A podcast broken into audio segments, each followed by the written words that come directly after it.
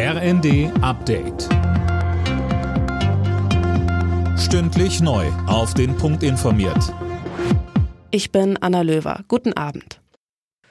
Der britische Premierminister Boris Johnson zieht Konsequenzen aus der Regierungskrise. Wie er am Nachmittag mitteilte, tritt er als Chef der konservativen Partei zurück. Tom Husse als Premierminister will er aber erstmal noch weitermachen. Ja, und zwar so lange, bis seine Partei einen Nachfolger gewählt hat, also im Herbst.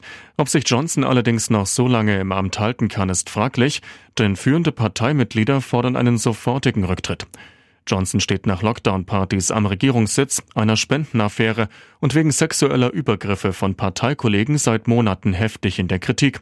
In den letzten Tagen hatten seine Leute scharenweise die Regierung verlassen, aus Frust über seinen Führungsstil. Der Bundestag hat beschlossen, die erneuerbaren Energien in Deutschland stärker auszubauen. Bis 2035 soll die Stromversorgung fast vollständig aus Erneuerbaren kommen. Vorgesehen ist auch, dass die Bundesländer künftig zwei Prozent ihrer Fläche für Windräder zur Verfügung stellen müssen. Wirtschaftsminister Habeck sagte. Buchstäblich steht Deutschland im Regen. Hätten wir diese Pakete vor zehn Jahren durchgezogen, wir würden ganz anders heute dastehen.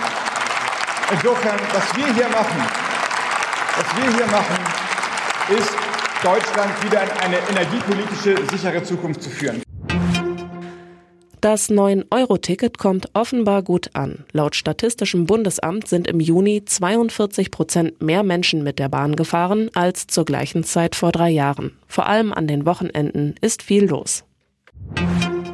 Volkswagen hat den Grundstein für seine erste Batteriezellfabrik gelegt. Vom Standort im niedersächsischen Salzgitter aus soll die gesamte konzerneigene Serienproduktion von Batterien für E-Autos gesteuert werden. Weitere Werke sind in Spanien und Osteuropa geplant.